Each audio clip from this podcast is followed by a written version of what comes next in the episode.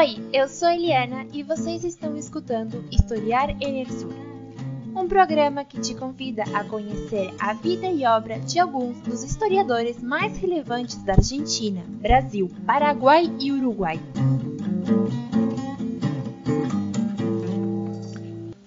Esboçar em uma síntese apertada a grande contribuição das mulheres no grande duelo é uma tarefa complexa e apaixonante. A mulher paraguaia era grande e majestosa. A pátria admirava seu patriotismo e abnegação sem limites. Numa luta desigual sem paralelo na história moderna, que deu ao Paraguai fama perene e despertou o apreço geral, dentro e fora do país. Aquela mulher que, desde o alvorecer de nossa existência, infundiu sua seiva vital para dá-la nas horas aurorais de nossa existência. É digna do respeito e admiração de seus concidadãos. Essas frases pertencem à obra A Mulher na Epopeia Nacional, obra que viu luz nos anos 1970 e 1971, da historiadora paraguaia Maria Idália Flores de Zarza, protagonista do programa de hoje. Ela foi uma pesquisadora de real importância para a construção de um relato histórico paraguaio, uma profissional cujas contribuições tiveram que resgatar elementos perdidos do passado ao reivindicar sua memória do presente. Por isso temos que resgatar aqui elementos de sua vida e obra, chaves para a compreensão de uma figura tão relevante como profissional, mas também como militante pelos direitos das mulheres paraguaias. Maria Idália Flores de Zarza nasceu na cidade de Coronel Bogado, no departamento de Itapuá, Paraguai, em 11 de janeiro de 1926. Seus pais eram Isadora Gonçalves e Juan Ángel Flores. Pouco se sabe sobre sua infância. No entanto, sabemos que concluiu o bacharelado em Ciências e Letras no Colégio Nacional de Concepção. Sua formação profissional e acadêmica foi ampla e abundante, com uma proatividade que caracterizou sua prolífica carreira.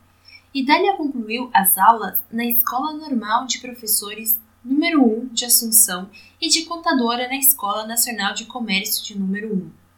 Ela também se formou como digitadora e estenógrafa na Underwood Academy e se formou em História pela Faculdade de Filosofia da Universidade Nacional do Paraguai. Por sua vez, concluiu o bacharelato em Relações Públicas na mesma instituição, licenciando-se em 1967. A tão farta formação e preparação profissional foi complementada pelo seu caráter poliglota, e Dália falava espanhol, português e francês. A sua atividade profissional foi igualmente diversa e constante, e Dália foi professora de História na Pontifícia Universidade Católica e na Universidade Nacional do Paraguai, obtendo seu doutorado em meados dos anos 80. Ela também foi fundadora e presidente do Instituto Feminino de Pesquisa Histórica e fundadora do Clube Soroptimista do Paraguai, um grupo que reúne mulheres e promove treinamento em várias áreas de atividade e que até hoje continua sua atividade.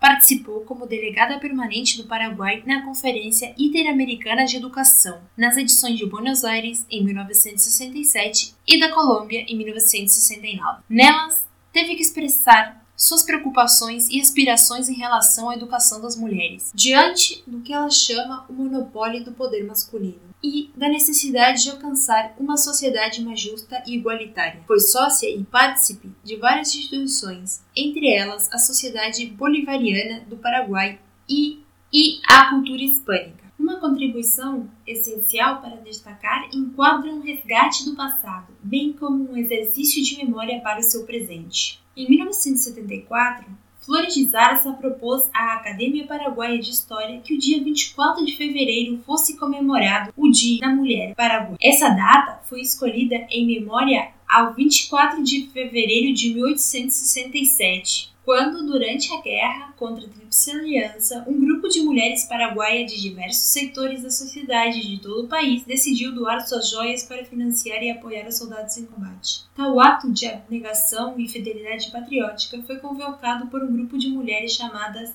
Las Residentas, na Praça de Macho, em Assunção, onde nasceu a primeira Assembleia de Mulheres Americanas. O projeto foi levado à Câmara dos Deputados por iniciativa de Dália e com o apoio da então deputada Cardelara Castro. Foi aprovado no dia 6 de dezembro do mesmo ano, dando início a um ato de memória e reivindicação histórica tão válida hoje como imperecível para o futuro. Devemos destacar que muitas das suas enormes contribuições, tanto para a história como para a sociedade paraguaia, foram contemporâneas e alheias a um regime autoritário que governou o Paraguai por quase três décadas. Elemento ainda mais interessante quando se contempla uma mulher tão ativa como Idália. A jornada de Idália não é apenas de uma acadêmica, é uma jornada tão plural e ativa quanto ela.